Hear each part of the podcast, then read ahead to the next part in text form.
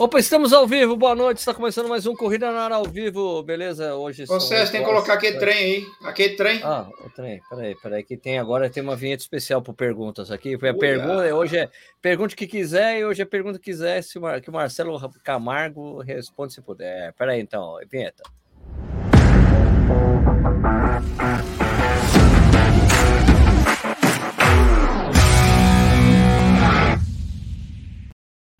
Segundo a lenda, o Marcelo vai responder, o Nishi vai entrar agora, o Nishi, a gente começou com ele, porque a gente sempre começa atrasado por causa do Nishi, dessa vez a gente começou sem ele, mas ele tá aí, ó. Oi, Nishi, tudo bem? Opa, tudo bom? Tá, tô com problema aqui no, no, no, no meu computador. Estão me ouvindo? Seu computador? Tô yes. Ah, eu tô ouvindo é. vocês, então já, já alguns problemas já passou. Eu tô sem comunicação com o meu fone de ouvido pelo P2, então vai no tá. aqui mesmo. Opa, Marcelo Camargo, tá você vai ter que fazer o esquema de ligação de Zoom. Você vai ter que desligar o seu áudio quando você não estiver falando que tá vindo um barulho daí. Tá. Fechou? Fazer que nem Zoom call, assim, né? Quando você for falar, você liga o microfone. Então, boa noite a todos. Está começando mais um Corrida ao Vivo, como já disse agora há pouco, né? Mas dessa vez você pergunte o que você quiser que o Marcelo Camargo responde. Marcelo Camargo, treinador lá de BH, amigo de longa data, não me aguenta, não aguenta mais falar comigo, é um saco, né? Mas a gente tem que chamar o cara porque ele é bom, né? Então é sempre é. legal conversar. Ah, você está achando isso, tudo bem, né? E outra coisa é que ele está treinando o, o Nish, né? Então é legal para tomar é, bronca ao vivo. Aqui, eu tenho todos os motivos do mundo para xingá-lo, né? Então. Mas outra coisa é que faz um tempo que eu não apareço aqui. É um tempo que você não aparece. Mas antes dele falar, antes dessa coisa que vamos falar a cerveja que a gente está tomando, né? O Marcelo Camargo faz tempo, ele não sabe nem mais o que é cerveja. Não sei se ele deve ter pego, é pegou cerveja. Só tá com um copinho, Marcelo Camargo treinamento. eu estou de Heineken hoje, estou de Heineken. Muito bom, muito bom. Heineken. No meu copinho Stanley, né? Bem Playboy. Tamo ah, lá, aqui é o copinho Stanley. E você, ah, Nishizaki? Ah, cara, eu tô com a cerveja de brinde que eu ganhei no Ibirapuera, Michelob. Você vai lá no Ibirapuera, você ganha cerveja? Tá bom, traz, traz aí. Isso né? não é cerveja. Eu sei, mas eu ganhei é de água. brinde, cara. É de é graça, água. de graça, cara. Não, não é água também. Também não é água. É, é água. É, é, um intermediário, vamos dizer assim. Mas, é entre água e cerveja. De graça, velho. De graça. Não, de graça, não, não vou recusar. Não claro vou recusar. É, tá, vendi minha alma ao diabo, dei meus dados para cadastramento, mas tudo bem. Tá Você receber propaganda de cerveja não é tão ruim assim. Não, nada mal, né? Nada mal. É, quando for cerveja. Mas. Enfim, e aí, Marcelo então, Camargo, é... treinamento esportivo, MCT, famoso MCT. Boa noite, tudo bem? Boa noite, Sérgio. Boa noite, Nishi. Tudo bem? Boa noite a todos que estão nos vendo e nos ouvindo. Obrigado, Sérgio, pelo convite. Eu adoro participar. Acho que eu já até perdi o jeito, que tem tanto tempo que eu não venho aqui. Ah, não, é, é o drama, é o drama. Ai, ui. Ainda bem, ainda bem que você colocou. Ainda bem que você colocou que o Marcelo pergunte se puder. Ela responde se puder. É, responde se puder, porque ele vai responder depende. é, é, a maioria ah, a depende. resposta a gente sabe, né? As perguntas aqui com o Marcelo, que você quiser fazer para o Marcelo, pergunta aí, se ele puder responder, ele responde. Mas é, vamos começar aqui, tipo, falando com as pessoas. Quem, por favor, vocês que estão vendo nós aí, não sei se está atualizando ou não aqui no YouTube, mas por favor, fale de onde vocês estão nos vendo e mande suas perguntas aí para o nosso amigo Marcelo Camargo Treinamento, MCT para responder, mas primeiro aqui vamos algumas perguntas que já tinham deixado antes da gente começar o programa, mas fiquem à vontade para perguntar, tá bom? Vamos lá, Fabiano Mascarenhas, por que a indústria não mantém um tênis drop zero e perfil rebaixado de modo constante? Fabiano, é o seguinte, é que tênis drop zero já era raro mesmo na época dos minimalistas, tá? Do, quando surgiu o negócio de minimalismo. Perfil rebaixado é mais difícil hoje porque meio que virou um padrão essa coisa do tênis montanha, né? O tênis tamanco com bastante amortecimento, né? Placa de carbono, placa de não sei o que lá, placa de grafeno, placa de nylon, placa de um monte de coisa junto. E daí os tênis estão ficando super leves e as pessoas conseguem correr com esses tênis leves aí acabou. Essa onda de minimalismo já acabou há algum tempo, infelizmente. Algum, tem alguma outra coisa, tem uma marca chamada brasileira chamada Fit, né? É, pés, né? Pé no, no, plural, né? Fit of Tomorrow. É, tem lá no Instagram, os caras vendem os tênis minimalistas de verdade. Assim, só não tem modelo esportivo, mas custa 400 pau. Ou pau. 400 ou 600 reais. Tal. É, mas parece ser bacana, mas como eles não têm ainda um modelo que seja esportivo, isso quer dizer que o cabedal seja mais respirável, né? Nesse sentido. Sérgio, eu sempre gostei desses tênis com perfil rebaixado. Ainda bem que eu tenho umas relíquias guardadas aqui em casa e semi-novas ainda, porque eu gosto do, do perfil rebaixado. Agora é adaptar né, esse perfil novo que você falou aí. Vamos ver. É, o problema é que quando as pessoas, Marcelão, o problema é quando você corre com desses tênis super responsivos, com essas placas, meu é foda, bicho. Tá você fala, você, você fica eh, renegando durante muito tempo, até cara, você corre, caraca, velho. Aí você não, você não quer voltar mais para o anterior. É, né? Caraca, velho. É, não, ó, eu, me lembro do. O, o, maior depoimento é o depoimento do. Do Paulo Roberto de Almeida Paula, quando ele fez, quando ele quase bateu 12 e 10 em Sevilha, a primeira vez que ele correu uma prova com Vaporfly. Ele falou isso. Falou, tipo, eu falei, não, eu falei, cara, e o tênis? Fez diferença? Não, o tênis não, porque o tênis é isso, é atleta, é o atleta. Né? Mas eu falei, não, mas você não sentiu diferença? Ele, ah, não, senti diferença. Eu cheguei no quilômetro 30 pela primeira vez na minha vida com a panturrilha inteira. Pela primeira vez na minha vida. Preserva a panturrilha, é isso, né? Economiza energia, né? E o cara consegue, na verdade, correr na velocidade que ele corria antes, só que com menos esforço, né? Com menos custo é, muscular aí, né? Ah, então, faz uma puta diferença. Então, é, e, e aí talvez menos gasto energético, né? Exato, menos gasto energético. Ah. Economia de energia, menos gasto energético. Tanto que tem um debate de uns caras, tinha um cara, o.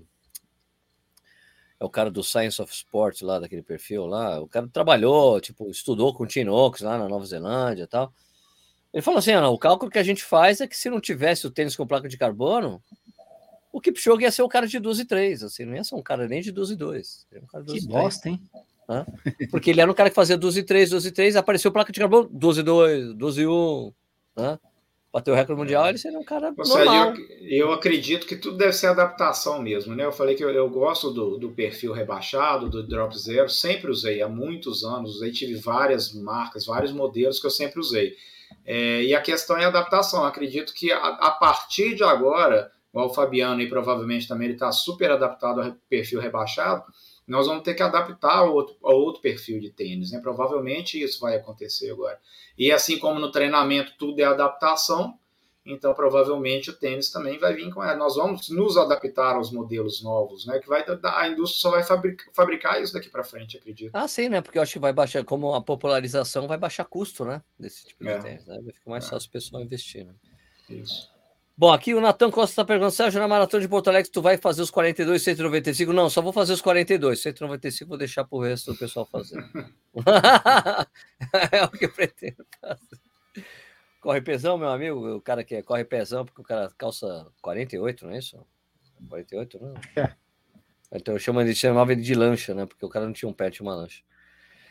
É, Bruno Bike falou: Fala, Sérgio, obrigado pela dica da corrida Cidade de Aracaju. Deu até pode, pô, parabéns, cara, Bruno. A prova é sensacional mesmo.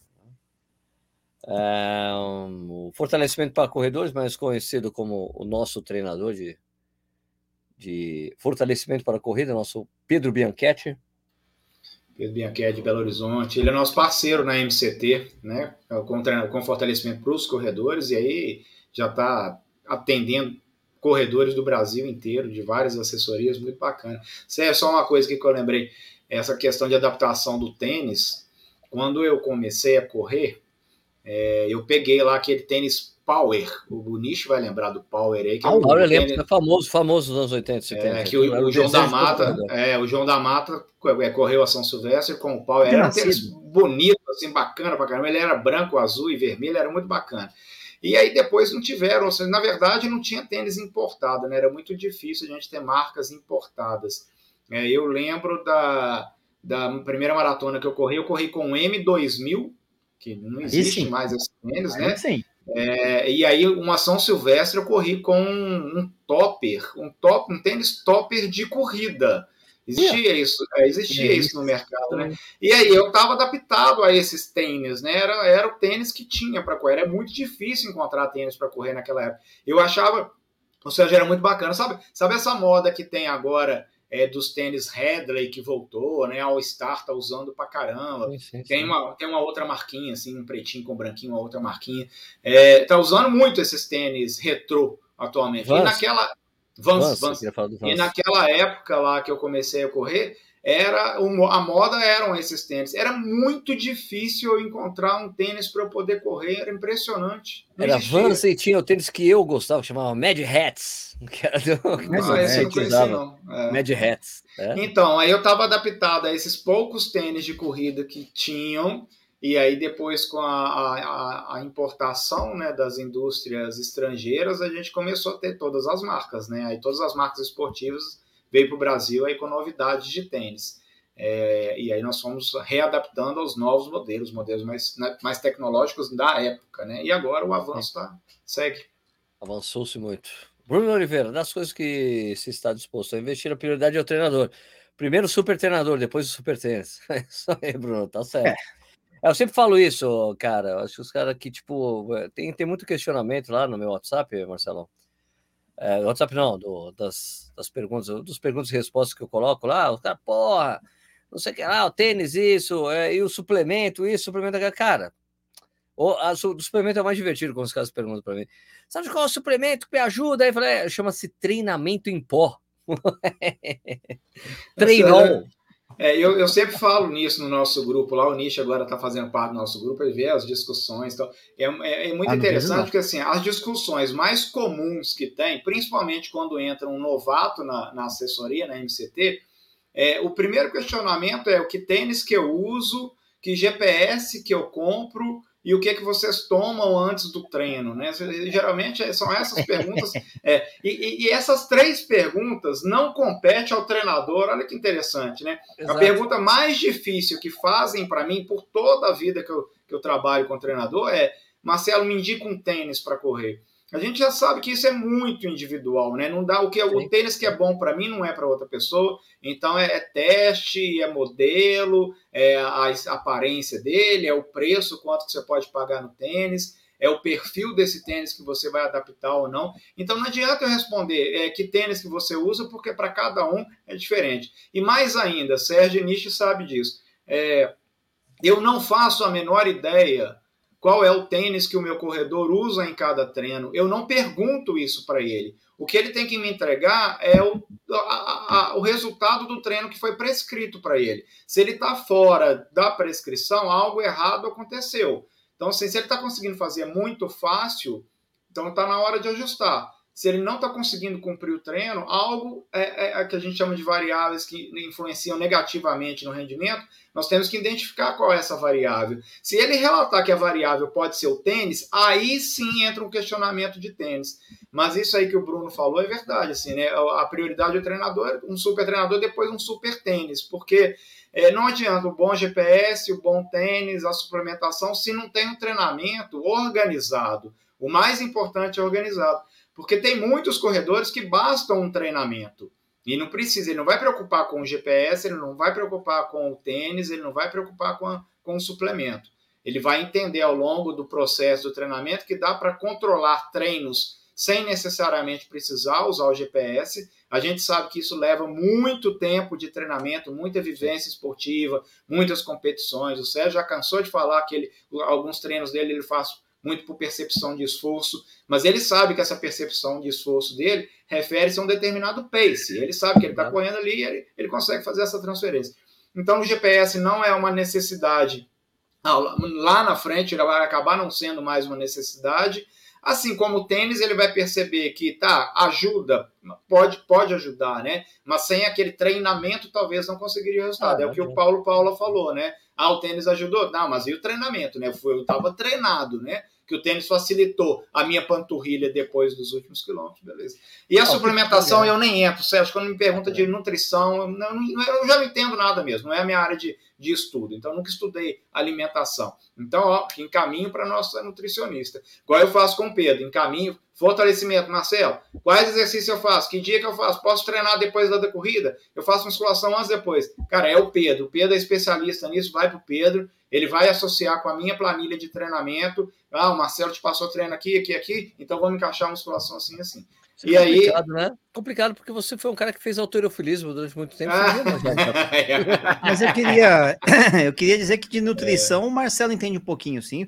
Porque toda hum. festa de final de ano que ele faz, ele arranja sempre uns lugar bom de nutrição pra gente. a gente come uma feijoada boa, sair bem nutrido. um churrasco bom, sai, sai bem nutrido. Tá Ô, Ney, você sabe que esse domingo agora a gente, eu tive um churrasco com os amigos e o churrasqueiro é o nosso da MCT tradicional. Eu encontrei com ele depois de quase três anos sem encontrar, né? Por causa da, do cancelamento das festas. E aí já marquei com ele pro final do ano, já vamos ter aí, de novo. Tá, tá manjo de nutrição. É. Não é no esportivo. Ah, que, não, é o manjo de indicar alguém para fazer a nutrição. Agora, outra coisa sobre o tênis que é importante, eu me lembro da, da polêmica da época do AlphaFly, quando, principalmente quando o Kipchoge fez lá o, a prova não oficial abaixo de duas horas, né? A distância da maratona abaixo de duas horas. Ele falou: não, o tênis ajuda. Mas você tem que correr rápido ainda. Aí tem que correr rápido com ele. É. Não, é verdade. Mas é a mesma coisa se aplicava aos maiores tecnológicos. Ele ajuda o cara, mas o cara ainda tem que nadar rápido. É o mesmo raciocínio. Né? Mas mesmo assim. Mas o fato é que os maiores foram proibidos, a World Athletics regula, regulamentou os tênis altos com placa, contanto que tem uma placa só, que não exceda de 40 milímetros de altura, né? Daí tá, você pode usar, os atletas de elite pode usar em competições oficiais, né? A Adidas fez um tênis que tem 50 milímetros, né? Mas aí um cara, inclusive aconteceu até um cara ganhar a prova usando, e os caras, ó, ah, ah, ah, está desqualificado, esse tênis não pode usar em competição porque tem 10 milímetros, tem um centímetro a mais do que é autorizado. Então, tem que ficar esperto aí. Não, eu quis usar porque eu estava treinando com ele. É, amigo, sinto muito, perdeu o cachê, brother. Então, Sérgio, aí, eu, aí o que eu gosto de falar, eu não, eu não falo de tênis, eu não dou realmente opinião nenhuma.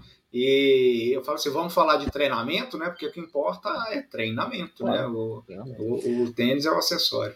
Uma curiosidade, Marcelo, acho que você não sei, acho que faz tempo que a gente não se fala mesmo, mas eu tenho o que, que eu me. Sabe o que eu fiz no meu GPS, cara?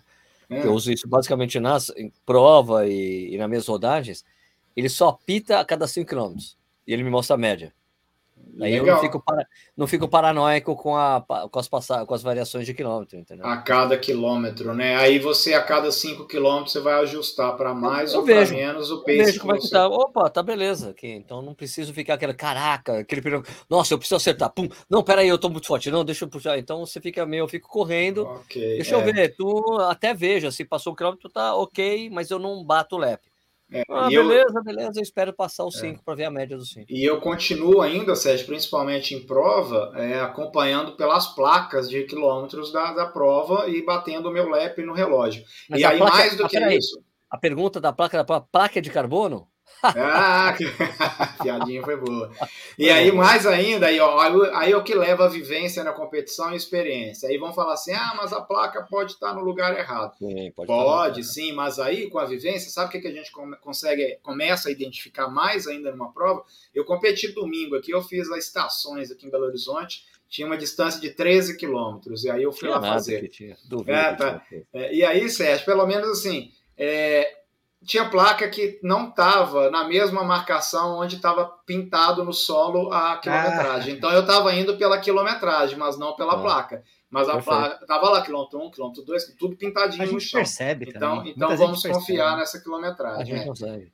É, então, Sérgio, vamos dizer que tinha quase 13 quilômetros, né? Tinha de 10 quilômetros, de 13 quilômetros. Aproximadamente 10 quilômetros. Tinha um pouco Sabe mais, um pouco aproximadamente menos. o tiozinho, é, um então, pouco é. mais, um pouco menos. É. Se o recorde mundial fosse batido ali, não seria homologado, mas é mais é, ou menos. Bem que a mais ou menos. É. Tem uma tradição aí. Provavelmente você fez seu melhor tempo nos 13 quilômetros. Nicho, olha que bacana, cara. Eu nunca, eu nunca. Eu, eu, eu comentei com o Sérgio esses dias aí para trás, né, Sérgio, que agora 2002 eu estou fazendo, completando, mês que vem, seu Nish, completo 37 é. anos de participação em corridas. Vou fazer 37 anos de participação em corridas.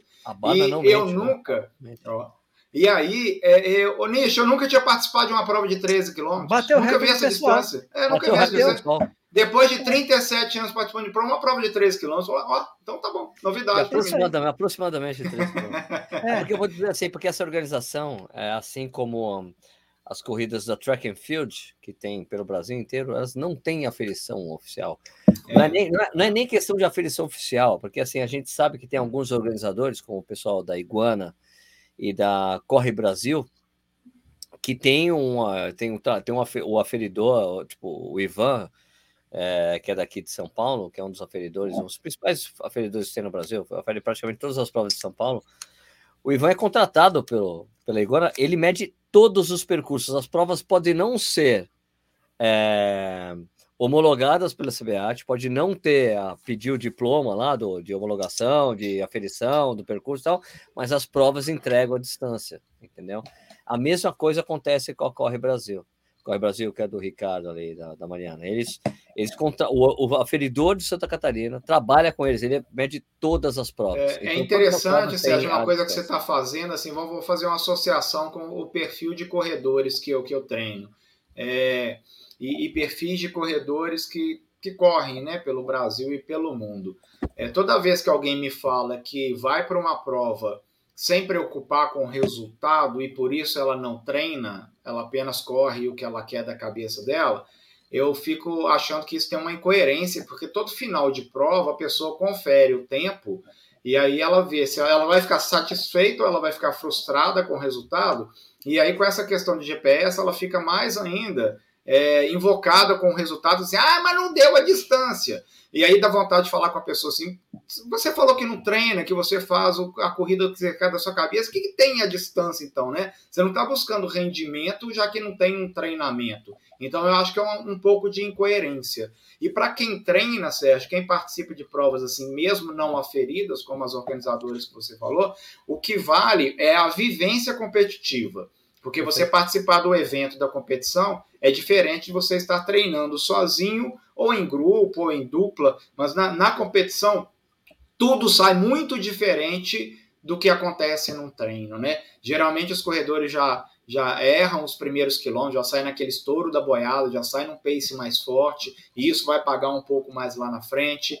É um momento onde eles realmente vão ter que ter abordagem de pegar um copo de água, de abrir o copo de água, de beber a água correndo, coisa que normalmente não, não é tão real assim no treinamento, né? Às vezes dá uma parada para pegar a garrafinha que deixou em cima do carro e vai beber, dar um gole e continuar correndo é, ou então para, para literalmente para beber água e depois continua.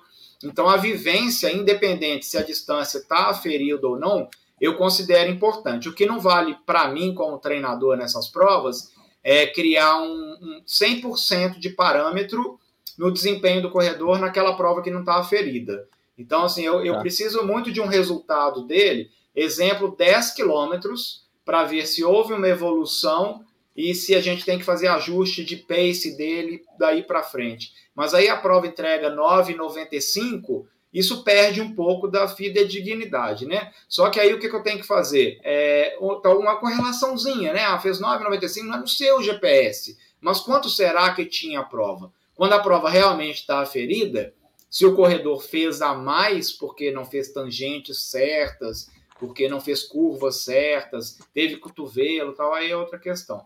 Mas a vivência em competição, mesmo não homologada, vale a pena. Agora, para resultado, a cobrança tem que vir só se a pessoa está treinada e se ela realmente foi aferida naquele momento. É, é o meu ponto Perfeito. de vista. Tá certo. O cara está perguntando aqui, André, é verdade que na Maratona Internacional de Floripa não pode usar fone? Vou correr os 21 e fala que não pode. Não pode só quem está disputando a, a vitória lá. Não tem como você proibir os, os corredores de é. usar fone de ouvido ou não.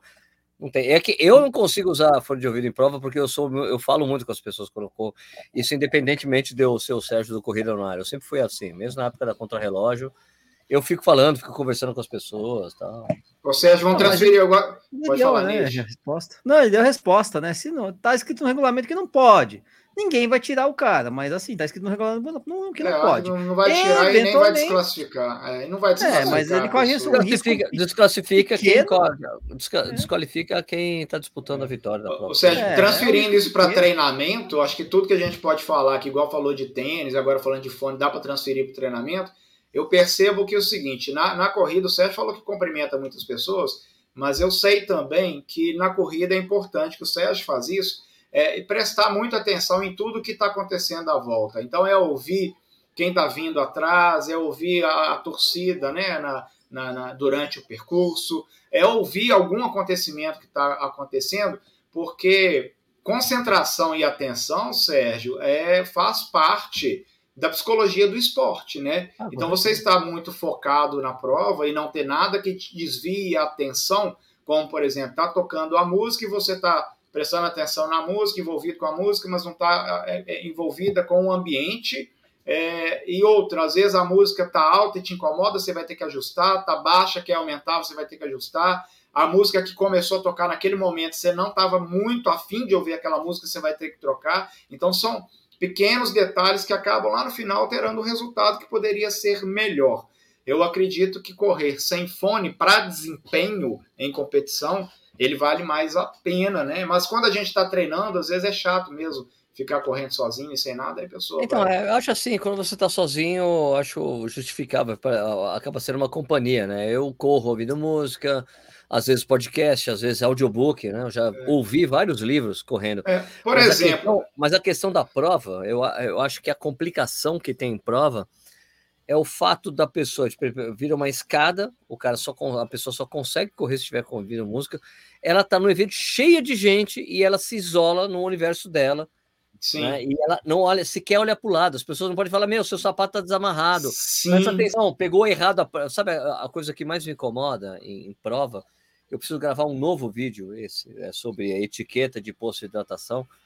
Que, o, que, o que mais me incomoda em prova é o cara que vai pegar água, ele pega e continua correndo do lado da, da, da, das bandejas de água, atrapalhando quem quer pegar. O cara não pega e não vai para o meio. O cara pega e sai. E geralmente alguns até reduzem a velocidade, o que atrapalha Reduz ainda mais. Né? Atrapalha é. você vai pegar o cara e o cara não sai dali, entendeu? Então é. atrapalha, acaba atrapalhando os outros. É. E muitas vezes as pessoas tá com música. Então o cara, tipo assim, meu, não tô vendo, não, o, o, é só meu, esse lugar é só meu, não é assim. É, eu compreendo, Sérgio, todos os níveis de corredores, assim, quando eu falo nível, não é só de rendimento, não, é de vivência na corrida, assim, aqueles que estão começando, desde que é o mais avançados, né, já passou muita gente na minha mão, então eu compreendo muito isso. E eu espero muito que chegue um ponto que o corredor ele não precise de música para se motivar a treinar, se motivar a corrida. Eu falo assim, ó, enquanto a música é algo essencial para você sair de casa e correr, tem algo errado ainda, porque a, a, o fato de correr, já, a, a corrida em si já é uma motivação para quem gosta de correr. Então, se precisa incluir uma música, aí essa pessoa ainda não entrou nesse momento de que correr é o grande barato, né? E na prova, principalmente, eu acho que ouvir o ambiente da prova é uma coisa tão legal, porque é tão diferente o ambiente de uma competição, é muito legal. E isso que você falou, que as amizades que você acaba até criando durante uma prova, principalmente em provas mais longas, meia maratona, maratona, isso. e você vai entrar com do lado. É, é, isso, a gente fica conversando, trocando ideia. Para mim, tudo bem que hoje é, é, normal, as pessoas me conhecem mais. Então, por exemplo, fui para fui para Curitiba, corri uma meia maratona, né? Mas eu faço aquela coisa que você sabe, né? Eu já treinei com você, né, Marcelo? Sabe que tipo, cara, eu vou na prova para rodar. Eu não sou aquele que coloca o número de peito, ah, vou me matar, não. Eu vou usar como treino. Sim, sim. Eu fiz isso. Oh, cara, o Nishi caiu. Caiu. Eu, eu, eu, fiz isso. Eu falei assim, cara, eu vou na prova para fazer a prova sem fazer força. Eu não quero que fazer força na prova. E Curitiba a prova é difícil não fazer força lá porque tem muito sobe e desce. Mas tá é. ali, vou, vou na boa. Daí tinha um cara que começou a correr comigo. E daí chegava nas subidas, ele ficava para trás, porque eu tô, eu tô, eu tô, eu tô bem de subida, né? Eu treinei muito subida aqui em Jundiaí por causa do, da, da pandemia, só corri nos lugares isolados que tem um monte de sobe e desce, subida ficou ok para mim. Esse cara ficava para trás, a gente tava conversando dele, ficava para trás, o cara, vamos, mano, bora, bora, bora, vem, cola aqui em mim, não deixa ficar, não fica para trás, tum, daí a gente continuava falando uma outra coisa pro outro. Aí no final da prova, faltando ali uns dois quilômetros, ele começou a puxar e me chamou, eu falei, não, não, não, eu quero ficar nesse ritmo que eu tô aqui do início ao fim pode ir, vai embora, cara. Tá sobrando, vai embora, vai fechar bem sua prova. Porque ele tava o tempo todo comigo, mas ele tava muito. É, muito esbaforido, sabe? Ele tava fazendo força para continuar comigo, né? Então, muito ofegante. Ele tava fazendo força, entendeu? No sim, final ele começou sim. a puxar, cara, vai embora, bicho. Eu queria sim. continuar do jeito que eu tava. Eu quero, eu quero continuar no ritmo que eu não estou esbaforido. Eu tô ótimo aqui, tá maravilha. Sim. Você, você puxou um gancho para um negócio muito legal, que é, que é, que é assim, o que você faz em competição, isso de fazer a meia de Curitiba é, em ritmo de treino, é, é, é no treinamento, vamos lá, vamos falar de treinamento, estou aqui para falar de treinamento, né? No treinamento, existe um método chamado método da competição, método de competição. A competição, ela não é só o fim de um ciclo de treinamento, ela faz parte do processo de treinamento. Então, assim como tem método de treinamento intervalado, método longo, método fartlek, método de rodagem que é o contínuo, tempo run, existe o método de competição. Muitas pessoas não abordam isso e, é, e faz parte do ciclo de treinamento. Então, há corridas que servem como preparação para a corrida meta-alvo né, lá no final. É, e, e o fato de estar envolvido dentro de um evento que é uma prova é, acaba tornando aquele treino que não é uma competição, porque é um método de treinamento de competição, acaba tornando aquele treino um pouco mais fácil em termos de sensação de esforço.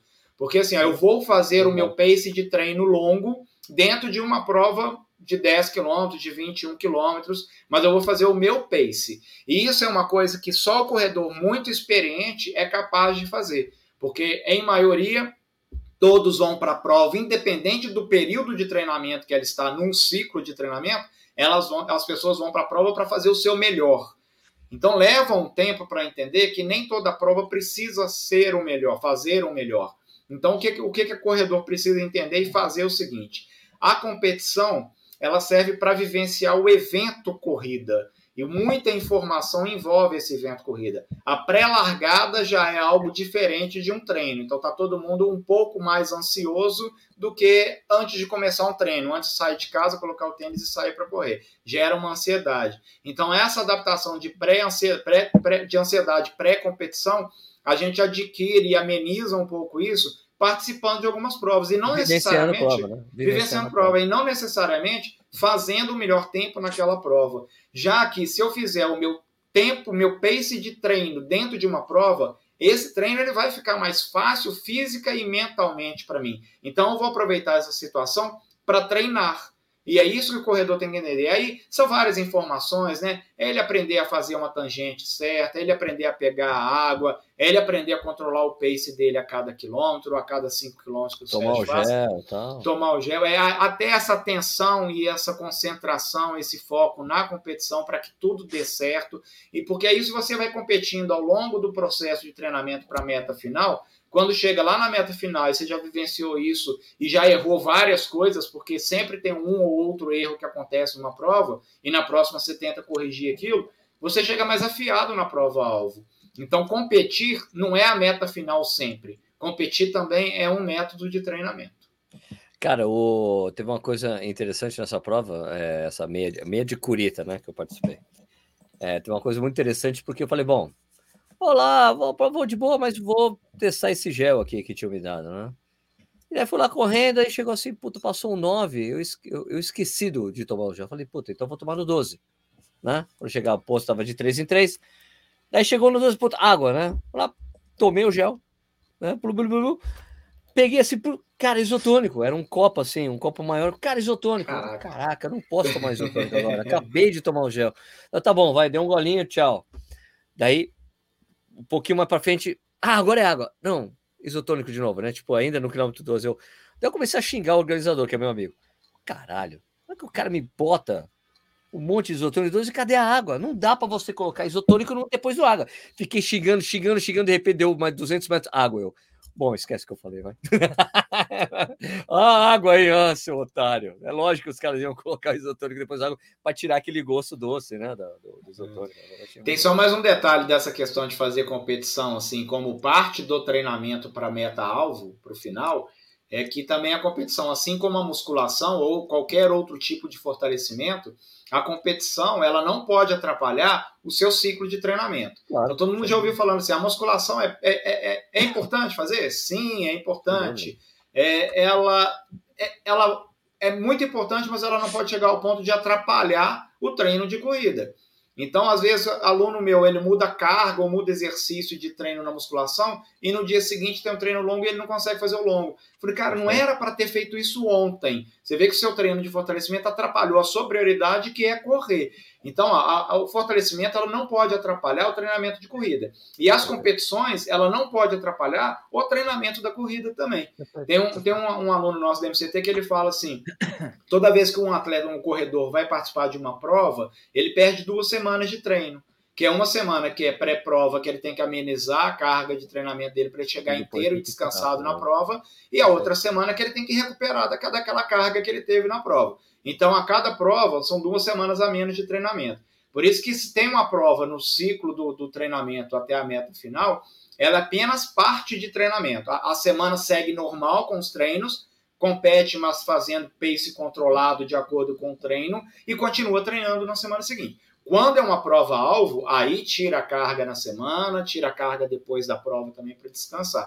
Então, competir sempre não é bom também, porque pode atrapalhar a sequência do treinamento. Então, tem que saber encaixar as provinhas no momento certo. Corredor iniciante gosta de correr todo, todo final de semana, né, Sérgio? Isso. Ah, ah, é bravo, é bravo. Isso, mudou agora, isso mudou agora com a pandemia. O pessoal está gastando é, menos grana. Ah, é verdade. Já está voltando. Já está voltando. Está voltando, é, está voltando. Bom, ó, o... Três meses, assim, Isaías Souza falou, boa noite, Isaías de Carvalho, é, Isaías de Carvalho, Bahia, tênis com muito amortecimento é a melhor alternativa para quem sofre de canelite? Não, não é o tênis que vai acabar com essa canelite. Não, acho que não tem ligação, não. Acho que até falou, piora dependendo do tênis. É, tem adaptação, muito pesado. tem um monte de coisa. O efeito chicote, sabe? É. Eu já tive muito canelite, né? E o efeito chicote do tênis muito pesado pode até dar uma piorada na sua canelite, cara. Eu Outra coisa isso. aqui, ó. A Cláudia Correia fala: sinto muita dor no joelho. Será que um tênis com amortecimento iria melhorar? Meu, não, Cláudia. Pode ser Consulta técnica médico. de corrida, é. pode ser técnica de corrida, pode ser falta de fortalecimento, tem muitas coisas aí. Então é, não é tão fácil assim. Qual dor, né, do joelho? É muito difícil. É, é muito difícil responder uma pergunta dessa. Júnior perguntando, Sérgio, o Corre 2 seria um tênis para rodagem com peso de intermediário e conforto de rodagem? Cara, eu não sei. Eu não sei o que é um tênis intermediário. Tem um tênis iniciante, um tênis intermediário, um tênis avançado? Isso não existe. Né? Só se o intermediário que você está falando que é um peso intermediário. Não tem peso de intermediário. Porque o Corre 2, o 42, ele pesa 250 gramas para mim, que é ótimo. Tênis, peso muito bom para o 42. Agora, é, é um tênis que. Cara, eu, eu canso de dizer isso na, no meu no, no Instagram lá. Sérgio, tênis serve para tênis, isso aqui serve. Cara, qualquer tênis serve para qualquer coisa. Você tem que estar adaptado para ele, tem que estar adaptado. Então os caras, pô, mas Sérgio, mesmo o Boston 10, o pessoal tá me sacane, sacaneando, né? Porque o Boston 10 pesa 340 gramas, é um tijolo, né? Mas, se o cara tá adaptado, ele consegue fazer qualquer coisa com aquele tênis, mesmo sendo uma jamanta, né? Mas eu, eu, é eu discordo, dessa, eu discordo dessa coisa aí de. É, não, é um tênis para rodagem. Não, cara, 250 gramas, você faz qualquer coisa, qualquer tênis serve para qualquer coisa. Você pode servir, serve para tiro, serve para rodagem, para fartlek, para. É para você. É, você tem que valorizar o seu dinheiro, gente. Compra o tênis, usa é, para tudo. É o M2000 do Marcelo, ele usava M2000. o M2000 para tudo, pô. Qual que é o problema, né? já Lúcia Pérez falando aqui, MCT na área. Laerte Nascimento, estreia de 21K, dia 30 do 7 São Paulo City. Estarei lá, nós também. Carlos Soares falou alguma coisa. Daniel Dalsoto, meu brother. As provas da Corre Brasil têm aferição. Às vezes um relógio não fecha os quilômetros exatos, mas aí o famoso corte nas cobertas. Né? Tem Exato. aferição mesmo, porque todas são aferidas. Paulo Belém, não vou assistir hoje o BBB, desde o dia que fizeram aquilo com pãozinho. Amanhã pãozinho? eu vou pedir demissão para minha empresa. Boninho mal, toma esse. Hã? O quê? Você Manda que colocou isso aí, eu não. Manda alô para Pula essas aí, ué, filho. É, Leonardo Oliveira, fala galera, passar um final de semana em São Paulo. Dá para treinar na Paulista durante a semana? Dá, só que é terrível, tem muito Dá, semáforo. Só que é horrível, exatamente. É pior dá, lugar dá, você correr em São Paulo, péssimo. tem muito semáforo. Vai para Ibirapuera, se você não, tá ali na semáforo região, é gente. É, semáforo e gente. Semáforo de gente, gente, depende do horário, tem gente. Se você está é, muito cedo, não, não tem. É, depois das nove da noite. Não tem. Ah, menos não sei. Ou muito cedo, exatamente. Vai, se você está na região da Paulista, dá para você descer até o Ibirapuera, são 3 quilômetros, 2, 2 quilômetros. É, é mais fácil correr na, na, na, própria Avenida Brasil do que na, na, na Paulista. Isso, exemplo. na Paulista esquece, é só para você fazer corrida turística, se você quiser um trotinho vagabundo, porque não dá não. É, nem a ciclovia, porque é muito cheio até de ciclovia de, de gente, né, de, de, de ciclistas lá, né? É onde mais tem. Aqui o Sandoval Júnior, Júnior, nosso amigo, falou: já tem estudo mostrando que provando que o tipo de música muda a performance. Ah, eu acho que a gente. É verdade, tem até uma vez que o, o Railê pediu para colocar pi, pó, pó, poropó, pó, pó, poropó, lá na, na, no, no, estádio ele bateu o recorde mundial dos 10 quilômetros, dos 10 mil metros. E, fazendo isso. Se eu, se eu tô correndo e me bota um forró, por exemplo, que eu não gosto, sei lá, você para e fica a performance vai pro saco. Eu vou xingar todo mundo, vai, tá sacanagem forró, né? Mas algo do tipo assim, breganeja, sabe? Ó, aqui o Zeca Santos, faz pouco mais de quatro anos que corro, já fiz quase 30 maratonas em provas ou só por correr mesmo. Hoje minha sensação de esforço nas rodagens leves está em ritmo mais baixo. 4,30, 4,40, isso é normal? Porra, mano. O cara corre é, é treinamento, né? Ele quer confete, ele quer confete. É, é, é igual o Sérgio na história, né? quer, quer aplausos, quer aplausos. Quer aplausos? Quer, quer confete? Tá bom, vai. Vamos quer confete pra você. É. Sesamoide costuma demorar para passar? Não sei o que é sesamoide. Eu sei que é uma lesão. Sesamoidite, é. né? Na verdade é o it da, do, do sesamoide. Mas assim, perguntar para para profissionais de saúde, né? A gente não. O Marcelo é profissional de saúde, porque educador físico é até profissional de saúde, mas não é. nesse aspecto, o, né? O, o, o Nish, outra coisa, é. ó, falou em tênis, eu não vou ter opinião, falou em GPS, eu não vou ter opinião, falou em, em, em alimentação, não vou ter opinião, e falou em lesão eu não vou ter opinião, não. É, não. é difícil. É, não, eu realmente eu não dou pitaco em outras áreas que no máximo. É, eu vou falar a gente fala da nossa experiência, né? De acordo com, de acordo com o tio Google, é. os ossos sesamoides são os dois ossinhos localizados nos pés, atrás do dedão, na região uhum. do peito do pé, ao redor do primeiro metatarso. Quando esses ossos inflamam, causando dor e incômodo ao paciente, ele recebe o diagnóstico de sesamoidite. É, então, é muito. E é super amplo isso aí, porque é, uma, é simplesmente o, a consequência, o né? Você não sabe a causa. O sufixo it é inflamação, né? Então, é Exatamente. É, o it, o it é o que eu sinto, é o que eu sinto depois de começar a treinar com o Marcelo Camargo, assim, de uma é, forma constante. É Marcelo Camargo. Todo... É, é, Marcelo Camargo treinamento Cabelite, narizite, orelite, tendão de Aquiles tendinite, né? Dor no, na unha it. Gabriel Fernandes falou depois da maratona de domingo, correu o que? A ultramaratona de Ponta Grossa, que deu 45 quilômetros. a ultra de. Prova, imagina, gente, a prova largou e os, os batedores foram para o lugar errado. Ixi. Correram 7 quilômetros que não existiam. A organização, ah, a organização viu o que tinha acontecido, tentou corrigir, mas mesmo assim deu quase 3 quilômetros a mais. É, pode chamar de ultramaratona de Ponta Grossa mesmo, de fato. É, o Zé, inclusive, tinha falado isso. Né? Isso, é, o Zé falou. Então, depois da maratona do domingo, me surgiu uma bolha de sangue no dedo. O que devo fazer? Espera. Eu, o que eu faço, o que eu faria, assim, eu faço. Não tem. Essa é uma coisa totalmente sem noção. O que eu faço é que eu. Totalmente sem noção. Eu, é, a minha coisa sem noção, eu estouro a bolha mesmo, coloco um esparadrapo. Totalmente sem noção. Pega uma serra elétrica, né? Assim, um, um canivete suíço. Uma agulha, esterilizo, ó, esterilizo a agulha, furo a, a bolha, dreno e coloco tipo um, um micropore no lugar. O que eu faço? Quando dá bolha em mim, eu faço isso. Eu furo. É, eu faço, eu faço algo parecido. Eu só não coloco nada por cima. Eu coloco, eu coloco Eu não tiro a bolha, eu não tiro a bolha, não tiro não, eu, coloco, eu, eu, coloco para proteger, dreno. porque pode inflamar, né? Por isso, por isso, Não, não, eu sou dreno, mas eu deixo assim, é mil, é, é álcool, é não sei o que, é tudo para não, não, Agora, dar, a, agora eu vou dar pitaco aí numa parte que faz, que faz parte do treinamento, isso Opa. que é treinar, olha que legal, que é treinar o seguinte, assim, é, não, é porque é claro que na prova pode ter ocorrido alguma situação diferente do que ocorreu com ele no treinamento. É, Não sei se pode, ele pode ter molhado muito o tênis dele, não sei se choveu, se ele pisou numa poça d'água, se jogou água na cabeça e desceu para o tênis e tal. Mas em treinamento, principalmente para maratona, o que é aconselhado, olha que legal, a nossa turma lá da MCT, ela está entrando num momento agora de ciclo de treinamento para Porto Alegre e para o Rio de Janeiro, onde o volume dos treinos longos começam a ficar mais alto. Tem a turma ah, que Deus. vai fazer São Paulo dia 10, agora de abril, que já passou por esse processo, agora já, tá, já até acabou, né? O treinamento faltam duas semanas para uma semana e meia para a maratona de São Paulo, já acabou. Mas eles estão entrando agora num, num período de volume de longos, assim, de 24 quilômetros para mais, onde a minha recomendação é que façam desse treino longo como se fosse o dia da prova. Ah, então, sim. toda a preparação sim. prévia ela tem que ser como o, o, o, o que você vai vivenciar na prova. Então, tem que ter um longo de 24. É, a roupa 26, que você vai usar na prova, mesmo o tênis. A roupa, o tênis, é, o né? gel. É, a, a, o que vai comer na véspera, a ter a boa noite de sono, o que vai comer ou não vai comer antes do treino de manhã. Então serve para fazer isso. Então não sei o caso do amigo aí do Gabriel, se ele teve um processo de adaptação com tudo que ele ia usar na prova, porque, porque, a, prova, porque que a bolha surgiu só de, no, no, momento da maratona, entendeu? Assim, porque no treinamento você pode contornar isso. É, eu, tô, eu tô treinando agora e eu tenho feito isso com meus tênis. Assim, eu tô tentando encontrar qual que é o melhor tênis que me deixa mais confortável e que me deixa sofrer menos no final do treino para eu poder usar ele lá na frente na maratona. Então acho que o treino combinação, né? Com é, é, é, e por isso que é treino, né, Nish? A gente está treinando tudo, né? É treino, é isso aí. Para chegar na prova e dar 100% é. certo.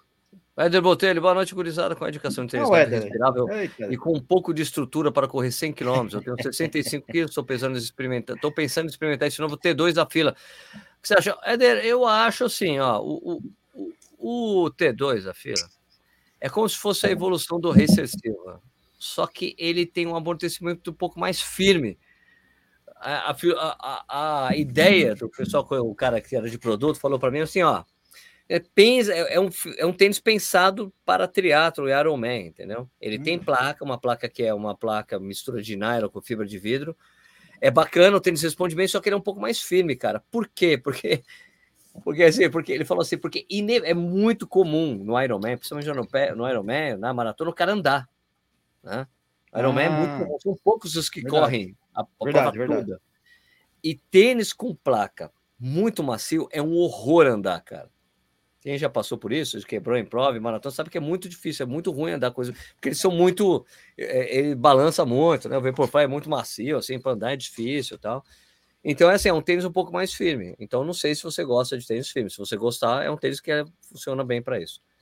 Tá bom? O Éder é um baita ultramaratonista, está querendo fazer índice para o Mundial, ou já fez, se não me engano, já fez o índice, é. né? Então ele é um corredor muito rápido, mesmo nos 100 km. Ele não, provavelmente não Eu, vai nem cara, andar. Pega um Racer Carbon, Pega o Racer é. Carbon da feira, acho melhor, melhor que o T2 nessa coisa de responsividade e é um pouco mais macio, tá bom?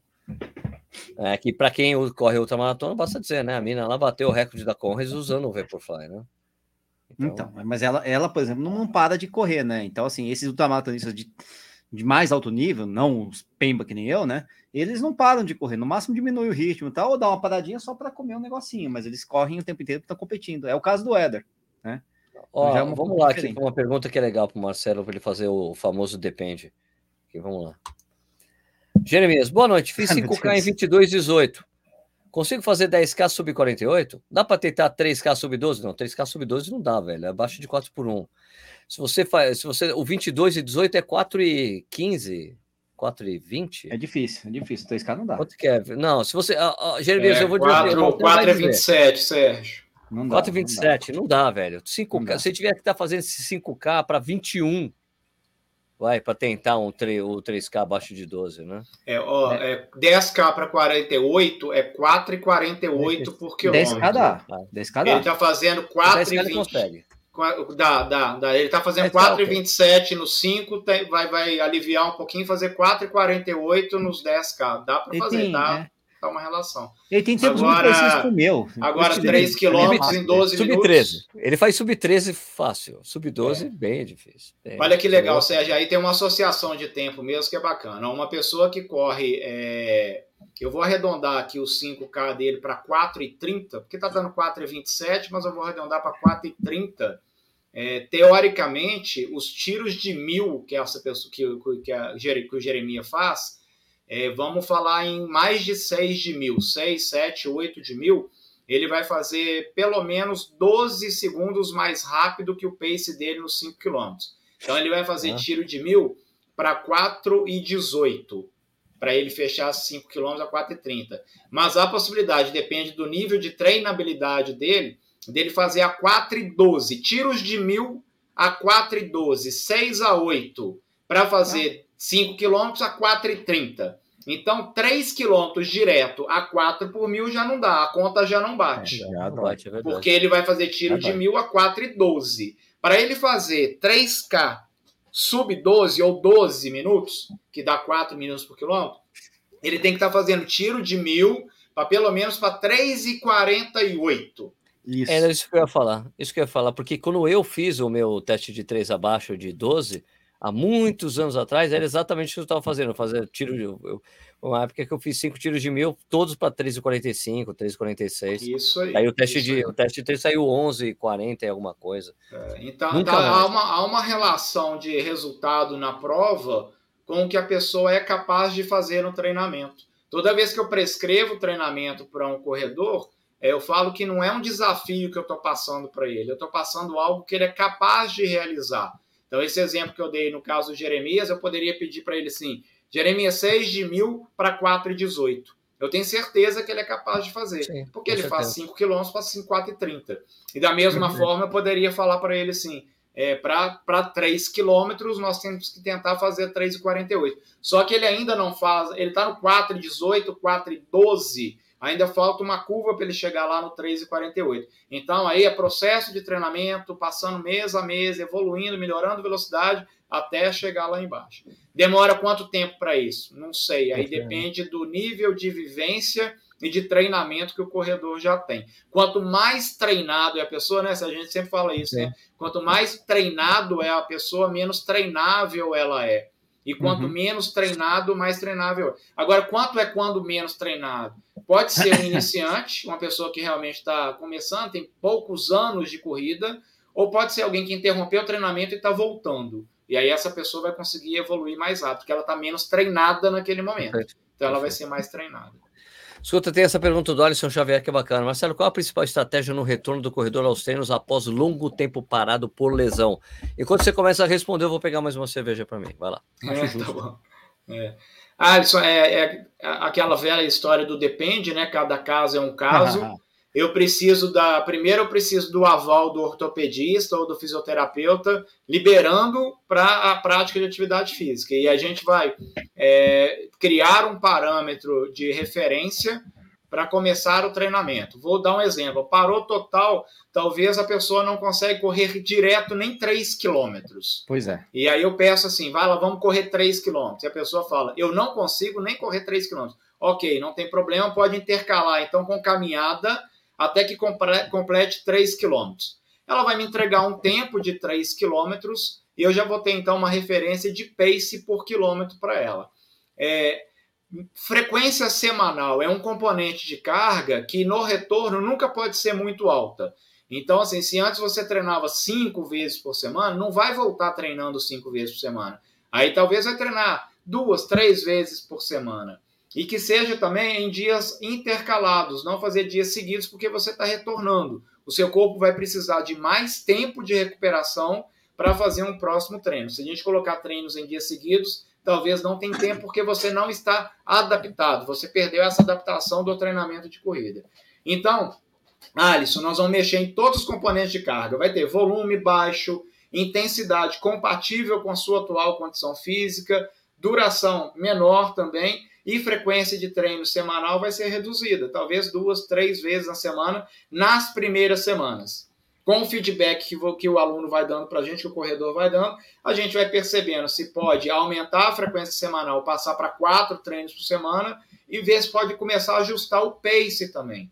Então, né, não é complicado, é possível voltar os métodos de treinamento podem continuar sendo os mesmos. É claro que no retorno você não vai conseguir fazer um treino longo, você está parado, não vai fazer um longo, mas entre intervalado na intensidade que você consegue fazer, dá para fazer.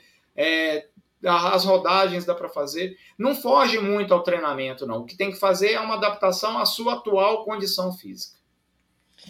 Bom. Outra coisa aqui, o Gabriel Fernandes falando que no caso da, da bolha é. de sangue, ele foi na maratona de Roma. Imagino que tenha sido pelo piso regular, o tal do é. paralelepípedo. Pode que ter legal. sido. Pode é, ter sido, olha que interessante. E pode ter sido algo que ele não treinou né, durante a preparação dele. Ele Como treinar, né? Como treinar com o paralelepípedo?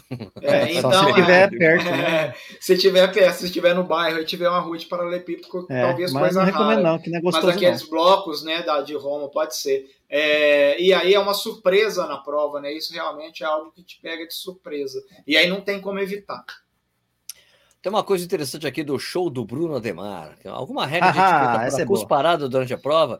Sempre procuro fazer na borda da pista, mas tem pessoas que é, fazem para o lado, que vira cabeça. Assim. Olha, cara, eu, eu, eu, eu pessoalmente, eu, eu custo eu custo para frente, cara, no, no chão na minha frente, cara, porque às vezes você vai cospe do lado, acontece já aconteceu comigo há muitos anos atrás, eu corri na maratona de São Paulo Tava correndo e o cara virou pro lado e cuspiu, cuspiu na minha perna, cara. Ele, oh, desculpa. Eu falei, não, desculpa o caralho, velho.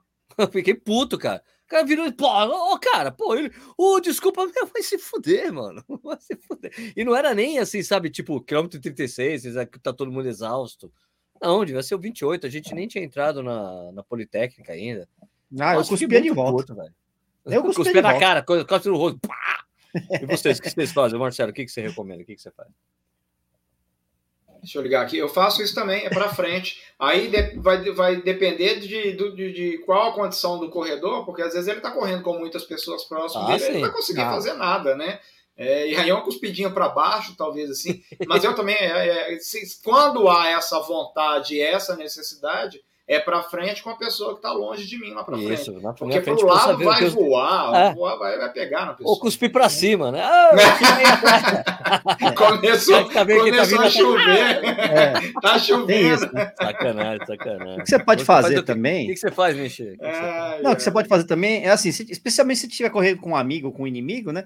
Você vai cuspir, cospe na mão e depois limpa assim na, na camiseta do é, amigo. Assim, nossa, que é isso, deixa eu fazer. Ô, Sérgio, eu tô rindo inimigo, aqui, né? eu tô, Ô Sérgio, eu tô indo aqui que eu tô assim, cara, eu nunca participei de uma live onde eu tenho que dar recomendação de cuspe. Cuspe. É, aí, aí, você então, cospe quando corre. É... Marcelo Camargo, o Bruno, Bruno mas a pergunta é ótima, assim, porque as pessoas realmente não sabem, ah. as pessoas não sabem pegar água e não sabem é, jogar o copinho fora depois, imagina. Mas isso, mas é. isso deu uma boa, isso não tá no livro 100 coisas que todo corredor deveria saber. Aí, ó, já vai a parte de como cuspir na corrida, porque, cara, vai, é foda. Vai pro Aliás, volume 2. Aproveitando, cuspo, né, na verdade, aproveitando né? Mas... que, que, que, essa, que, que, o Bruno fez essa pergunta, fizeram pra, uma, perguntaram uma coisa para mim hoje no, no, lá no, no, Instagram, que era: olha, eu cuspo muito quando eu corro. Será é. que isso é o motivo de eu estar desidratando com rapidez? Eu falei, cara, mas você cospe quanto que você cospe? Não, o cara cospe o quê? Dois litros, dois litros de cuspe por corrida? É, Não, né? Armazena isso aí, põe na garrafinha, sei lá, vê aí, mede aí quando você cospe aí. Que isso? Tá louco, gente. Ó, o Neto Leal tá aqui, o Neto Leal. O Neto Leal, o sumido. Coach, volto a treinar amanhã, depois de dois anos parado. Posso correr uma maratona de Porto Alegre em junho? Aí, olha que legal, né? É, é, é a mesma coisa do, do Alisson, da pergunta dele, assim. O Alisson tá falando de lesão e como gente. que volta. O Neto é a mesma coisa. Depois de dois anos parado, nós estamos a um pouco mais de dois meses da maratona de dá. Porto Alegre. É, a conta... Dá pra se ferrar. É, a conta dá, dá não bate, assim, porque a, o processo de adaptação do corredor, é, o, os dois meses é insuficiente para chegar aos 42 de forma segura e saudável. É isso que eu quero chegar, Sim. de forma segura Sim. e saudável. Se a pessoa quiser evoluir saindo do zero agora para fazer Porto Alegre daqui a dois meses, Pode ser que consiga fazer? Pode ser. É seguro? Talvez não. Pode ser que venham várias lesões aí. É saudável? Também não. Pode ser que nem fisicamente nem mentalmente. Fazer uma maratona sofrendo e lá no final não querer saber nem mais de corrida. Então, e tem uma outra questão que é muito interessante. Aí entra na parte de treinamento esportivo. Uma periodização, que é um ciclo de treinamento, que é organizado, que tem aquela historinha lá do ah, período de base, período específico, período de competição. A recomendação da, da, teoria do treinamento esportivo é que tenha no mínimo três meses de prazo para avaliar algo. Antes disso, não tem processo de treinamento que adapte o corredor para ele chegar a uma competição. Então, de cara, eu já descarto. Se tem só dois meses, não cabe uma periodização. Ela vai fazer parte do treinamento, mas Será que vale a pena assim, voltar agora e imediatamente fazer uma maratona? Não dá, Talvez não. Não, não, vale a pena, né? Deixa isso mais para frente, né? Para que a pressa, né? Mas eu sei que a pergunta do Neto é só. É, é sacanagem, né? É, é, só polêmica, é só polêmica aqui, porque eu sei que ele não vai fazer isso e a gente já conversou sobre isso. Ah. o Wellington Guedes, quais são os tempos de 5, 10, 21 para uma maratona sub-30? Faz quais são as, as, as correlações de resultado? Ah, correla... pensei que fossem as intermediárias. Não, é, não, acho que é, eu, é, eu, acho, eu, tá acho, eu acho que ele está perguntando a correlação de resultado, que ele tem que ter 5, 10 e 21 para fazer uma maratona abaixo de 3. Tem, tem, tem, tem, tem, assim, ela não é. Ela, bom, não é exata, né? Mas é, é isso, é isso um... aí. Ela não é exata, ela não. Se eu falar campo, aqui, né? se eu falar aqui o que é, não vai servir para todo mundo. Nem todo mundo. Ah, tá, não, mas faz... genérico, de forma é genérica. Isso, é, é. Mas é uma coisa interessante que assim, que tem livros que tem essas relações. Mas a gente já sabe que é o seguinte, ó, é, quanto menor a distância, maior a intensidade, né? Então, menor a distância, mais rápido o pace, menor o pace. É quem faz 5 corre mais rápido de quem faz 10, de quem faz 21 e de quem faz maratona. há uma relação, aí a gente já conversou isso várias vezes aqui, né, Sérgio, de que é, uma pessoa vai para maratona, ela pode dobrar o tempo dela de meia maratona e acrescentar mais um tempo. Aí pode ser 10 minutos, 12 minutos, 15 minutos. Então vamos supor que se essa pessoa faz uma maratona 3 e 30, o que dá 5 minutos por quilômetro, na meia maratona talvez ela vai correr a 4,48 por quilômetro. Ela vai correr mais rápido. Então ela vai fechar uma meia maratona em uma hora e quarenta. Uma hora e quarenta. Tá bom. Se você se dobrar uma hora e quarenta, mais uma hora e quarenta, vai dar três horas e vinte. Aí acrescenta mais 10 minutos. A lambuja dos 10 É. minutos. E a pessoa que faz 21 quilômetros no pace de 4,48, é muito possível ela fazer 10 quilômetros entre 4,36 e 4,42. Então ela vai fazer ali 46 a 47 minutos. Então, É, se dobrar, ó, se dobrar 10 quilômetros com 47 minutos, vai dar uma, é, uma hora e 32, aí acrescenta mais 4 minutos e 40. Vai dar uma hora e 36, uma hora e 37, se dobrasse os 10 quilômetros. Entendeu a conta? Tá. Dobra Entendi. 10 quilômetros, uma hora e 37. Mas como é meia maratona, pode jogar mais 4 minutinhos para cima. Então vamos Sim. lá, ó. 5 minutos por mil para maratona em 3 horas e 30. 4,48 para meia maratona, 4,42 se for um cara bom, 4,36 para 10 quilômetros, e aí os 5 quilômetros vai sair ali para uns 4,24 por aí, Tá, 22, 4,30, 4,22, isso aí. Tá, então a 22 gente pode minutos. sair ó, do 4,24 para 4,36 para 4,48 para 5 minutos por quilômetro. Aí é Ô, depender da Marcelo, distância. Eu tenho todos esses tempos aí de 5, de 10 e 21. Só não consegui fazer a fia da puta da maratona, cara. É treinamento específico, né, brother? Treinamento É. específico. Agora, Caceta, aí, aí entra a questão, Nicho. ó, Não adianta ter uma hora e quarenta na meia e partir fazer uma maratona. Não, tem que partir de uma hora e quarenta e treinar para. E tem outra maratona. coisa, né, Exato. Marcelo? O papel aceita tudo. A Ah, papel o aceita papel aceita tudo. tudo, é. Papel. Aí Tem fala assim: ah, não, então melhores tá. aí, Em dois uma maratona- meses treinar para maratona. Talvez não seja um tempo hábil, Encaixou, dois né? meses, mesmo partindo de uma maratona, de uma meia maratona. Porque depende, aí ó, depende, ó, depende da experiência e do lastro que esse corredor teve de treinamento para trás. Então, cada caso é um caso, e é legal, ô, Nish, dá para visualizar assim, de por antecipação, é, se aquele corredor vai alcançar o tempo que ele espera ou não. E aí, se ele vai até completar a prova ou não. E aí eu falo o seguinte: ó, nós temos que trabalhar com meta real e alcançável. Porque quando ela não é real e alcançável, o corredor ele se frustra.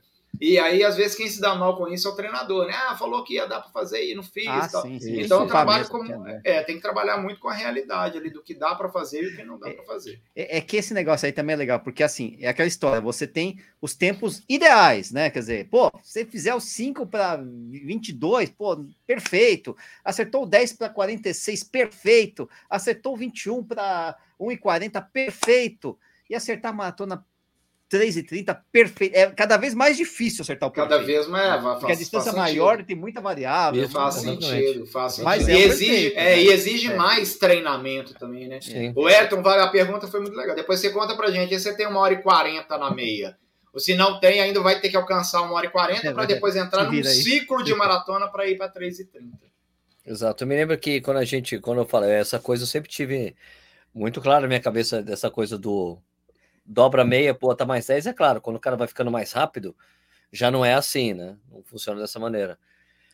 A gente tinha um grupo de WhatsApp, né? E eu falava disso, daí o meu do Michael, o Michael do canal Corredores, ele, essa, essa sua é, ciência de boteco, falei, ciência de boteco, fala com qualquer treinador, cara. Qualquer treinador. É, você fala com ele, olha, eu posso pegar o meu tempo, dobro, coloco mais 10 minutos, o treinador vai falar dele. Daí uma vez, eu acho que daí ele tinha feito já a meia para, sei lá, uns 50. Uhum. Daí eu falei, cara, é só você usar. Use o meu carro, você vai fazer a porra da maratona abaixo de duas horas, cara. Tava Ou seja, eu tô, né? eu, tô, eu tô fazendo uma coleta para mim mesmo, que é o seguinte, assim, ó, que, que vai bater muito com isso que você está falando aí, que é o volume de treino, o volume de treinamento para maratona. Então eu quero encontrar qual foi o maior volume treinado para cada corredor que eu, que eu orientei, é, o que foi feito nos longos dele. Então, assim, ele chegou a fazer longo de 30, de 32, de 34, que longo que ele fez maior com qual pace que ele fez esse longo e depois Ó, qual foi o resultado dele. O Elton na... consegue, o consegue 13,30, olha o que ele tem de tempo. 20 ah, 50, 10 ah, nos 42, 10, 42, 21 para 89, tá perfeito. Esse, olha esse que legal. Descolado até, né? Tá, ele, é. ele, ele tem condições de fazer 21 mais rápido. É, o 1,39 dava para ser mais baixo aí, mano. É, Não, olha que legal. Baixo. Deixa aí, Sérgio, olha que legal. Depois eu volto a esse assunto que eu tava falando. Olha que legal. É, 21 quilômetros para ir para 1 hora e 40, que eu tinha falado e aí é, dá 4,48 por quilômetro. Os 10 quilômetros. Os 10 quilômetros para 4,42, que eu tinha falado, né? Que podia ser 4,36 a 4,42. Agora os 5 quilômetros, ele está muito rápido mesmo. Tá 5 quilômetros, tá ele está correndo para 4 e... 4,11, 4,10, 4,10 por quilômetro. 4, ele está fazendo 4,10, 4,42 é, mas aí tem que ver se essa referência, assim, porque às vezes é 5 km, né? foi lá atrás. Ou 5 km era super plano, os 10 não era tanto e o 21 isso, tinha muita sobe isso, é, é, é, isso aí, isso aí. Mas aí bateu aí. Aí ele. Se ele tem os 21 quilômetros hoje, em 1 hora e 39, e está almejando Recente, uma maratona para mais para frente, para os é. próximos meses, e aí tem o prazo de treinar para maratona, de evoluir nos longos, ele vai fechar os 3,30. Bacana. É, é, já é possível, né? Já não é uma já coisa. Já é possível. Não, é, é aí possível. é coisa, ó, é real e é alcançável, a depender do prazo para a maratona que ele vai fazer. É outra história, né? Isso, é. Aí voltando ao assunto que aceita, falando aqui. O papel aceita qualquer coisa com a gente. É, aí eu estou voltando ao assunto, assim, uma relação do volume de treino, maior volume alcançado, o que foi feito no longo, qual foi o volume desse longo e qual pace que o corredor fez, e qual foi o resultado dele na maratona. Então tem essa correlação. E aí nós vamos encontrar isso aí que apesar, é porque não é uma, uma como é que é, uma matemática de boteco, que o Mike falou. É... Ciência de boteco. A ciência de boteco. E na prática a gente encontra esses resultados, né? Isso que é bacana. E aí a gente consegue fazer essa correlação. Não bate então, para todo mundo ao mesmo tempo. É, mas é algo não, sim, assim. é, mas é que quando o cara vai ficando mais rápido, não, não funciona mais. Às vezes é mais simples. Ah, não. Né? Os caras que fazem. Imagina. Os caras que fazem, por exemplo, os caras que fazem maratona abaixo de 3, aí não dá. Não, não, não. É, é para elite não, não dá para fazer isso. Como é que eu, você vai falar isso, do exato, Kipchoge? Não dá, você vai falar do Kipchoge, você vai ter. Ele vai ter 2 e 2 na maratona e tem 59 minutos na isso, na meia, vai, vai não vai dobrar em mais 10, 15 minutos, é. não, vai dobrar em mais 3 minutos só. Isso, exato, vai mudando é. isso, lógico. Não é uma regra geral, mas. O Keep, treina mais a equipe. É, o Keep. Senão eu falo assim: o Keep tem condição de fazer meia maratona em 50 o, o, minutos. Keep, muda de treinador aí, vai lá pro MCT, equipe. Pô, isso. MCT. Aliás, aproveitando, vamos pedir pro Marcelo fazer o merchan aí pra gente terminar, hein? O merchan, meu Instagram tá aqui, ó, o nome aí, ó, embaixo do, da, da, de mim, ó. Marcelo Camargo Treinamento Instagram. Tem o site que é marcelocamargotreinamento.com.br. E eu tenho desde 2013, né, Sérgio? É isso que eu, eu faço, falar, né? Isso falando. É, eu faço treinamento à distância, online, não foi só por causa de pandemia. A pandemia eu continuei fazendo o que eu já vinha fazendo antes, desde 2013. Apesar que eu trabalho com orientação de corredor desde 1995, né? São 27 tá. anos. Mas com a minha assessoria. Treina, de... Passa treinamento de corrida há mais tempo que eu corro. Eu corro há 24 anos. Eita! é, eu passava treinamento assim do corredor, me encontrar comigo pessoalmente, eu entregar uma, um papelzinho A4 para ele. É isso que você vai fazer. é, não tinha, não tinha internet, não tinha e-mail em 95, então eu entregava para ele e ele cumpria. E na outra semana a gente encontrava de novo. É... Mas aí, né, desde 2013, então, já com esse trabalho online, porque eu comecei a atender corredores de outros estados, né? Apesar de eu estar morar em Belo Horizonte, eu treino corredores do Brasil inteiro. Tem 22 estados que tem corredor da MCT, tem sete países que tem corredor da MCT no acompanhamento online. Não sei se dá certo o Nish que vai falar isso com o resultado das próximas provas, que apesar ver. do Nish estar lá em São Paulo, eu estou treinando ele. Então eu falei com o Sérgio aqui nos bastidores, aqui antes de começar o, o ao vivo aqui, que o Nish entrega o treinamento, ele está sendo muito fiel ao o treinamento Nish, o Nish é, o já há várias semanas. Assim. O Nish reclama, reclama, mas entrega. É, tá reclamando. Não, eh, se eu não entregar, como é que eu vou criticar o treinador depois? Porque assim, a gente faz tudo certinho. Aí se der errado, a gente tem que jogar com o cara é japonês, agora, Marcelão. Se eu não é fizer, japonês, a culpa é minha. Agora, se eu fizer, a culpa é do treinador. Ele é, é japonês, mano. Isso, Caxias, é, Caxias. Em, em, maneira geral, dá certo, assim, com todos do grupo lá, exceto quando há alterações de treinamento, invenção de cada um, e aí sempre. Ou ele a... vai fazer aquelas coisas que ele fala que o resultado vai dar tal, você fica esperando dar o resultado no relógio para tirar foto, assim, que nem já fizeram ah, no passado, ah, Não tem isso, não. É porque a previsão do resultado é ali, né? Ou seja, quase uma é, matemática. Matemática do Marcelo, que fica entre tanto e tanto, né? É, mas aí, ó, me segue lá no Instagram, então, quem tá assistindo aí. Então a gente vai fazer agora, eu vou fazer aquela coisa bem sacana com o Marcelo Camargo. Quem falar que viu aqui o programa, vai dar, ele vai dar desconto, né, Marcelo? Ó, é uma boa isso aí, bem sacana, ah, mas, eu, mas eu, tenho, eu tenho. Olha, eu, tenho eu tava uns... assistindo Corrida no Ar, aqui eu tava assistindo Corrida, vocês falaram que ia dar desconto no treinamento. Ou seja, eu tenho os descontos no, nos planos, no trimestral, no semestral, no anual, que aí vale a pena. O Você Nish já, isso aí antes, cara. O Nish Pô, já fechou eu... três anos comigo já, né, Nish? Você ah, não três isso anos. antes, cara. Agora que você eu fechei, já pede o desconto do Corrida no Ar. Agora aqui, mas deixa eu falar. Você acha que vai devolver dinheiro? eu esqueci, porque isso aqui vai para vai podcast também, não vai ser? Tem que falar, que eu falei que tá só ler aqui, porque tem Isso, não, quem é. tá ouvindo Fala não vai É. Arroba Marcelo Camargo Treinamento. É o meu Instagram. Arroba Camargo Treinamento. Ó. Yeah! ok, daí tem lá os contatos, as pessoas conseguem entrar em contato com ah, você. Ah, conseguem entrar em contato comigo e aí eu mando as informações, como é que é o treinamento, mando a anamnese para a pessoa preencher, e aí eu vou saber melhor da vida dela, do histórico dela, dos objetivos, e aí vamos prescrever o treinamento. E Mas deixa eu perguntar uma pergunta bem pessoal para você, Marcelo Camargo. Yeah. Você assistiu o filme Yesterday? Claro! Você ficou desesperado? Como assim o um mundo sem Beatles? não, é muito legal. Posso dar spoiler? Eu acho que todo mundo já viu esse ah, filme. Quem não viu é muito bacana. Não vi, não, mas pode dar spoiler. Não, não, assim, ah, a, a, a, eu sei do que se trata. Mas tem um negócio que é muito legal, assim, que acontece, não, cara. Não Você sabe do que, que, se trata. Não, eu não vou falar. Aquela, aquela coisa do encontro? Não fala. É, é, é. Fala, é, é. Aquela coisa do encontro eu chorei, cara. É muito legal. Eu também, fiquei muito emocionado, né? É muito. Eu falei, cara, realmente poderia ter sido isso. É muito legal. Muito legal. Mas é isso, Nish. Né? É, há um apagão no mundo onde as músicas dos Beatles ninguém conhece Beatles. Não, isso, isso, isso, Há um apagão no mundo não teve Beatles, assim, tipo, a, a, acontece um negócio assim, pum, e não, e não tem Beatles, as pessoas não fumam, não tem cigarro Uf, no mundo. Pelo amor é de Deus. É uma coisa muito desgraçada, é uma, muito divertido. É, né? Uma série de coisas morreram lá. Isso, né? Tem que acabar com esses caras aí. Que isso, e é, o filme é sensacional, então assistam se vocês puderem. E essa é a sugestão, Beatles, tá? sugestão aqui de filme aqui do Corrida no Ar. Sensacional. E é, só para terminar aqui o programa, o programa, claro, em homenagem né, ao Taylor Hawkins, né, baterista do, do Foo Fighters que faleceu aí, certo? Uma homenagem aí para eles. Obrigado, Foo Fighters, por existir. É, no, no, no, no, Spotify eu vou, eu consigo colocar uma música depois do final do programa. Só quem assim, ouvir o podcast vai ver uma música do Foo Fighters depois desse programa aqui. Quando terminar, rola uma musiquinha do Foo Fighters. Beleza? Então é isso aí.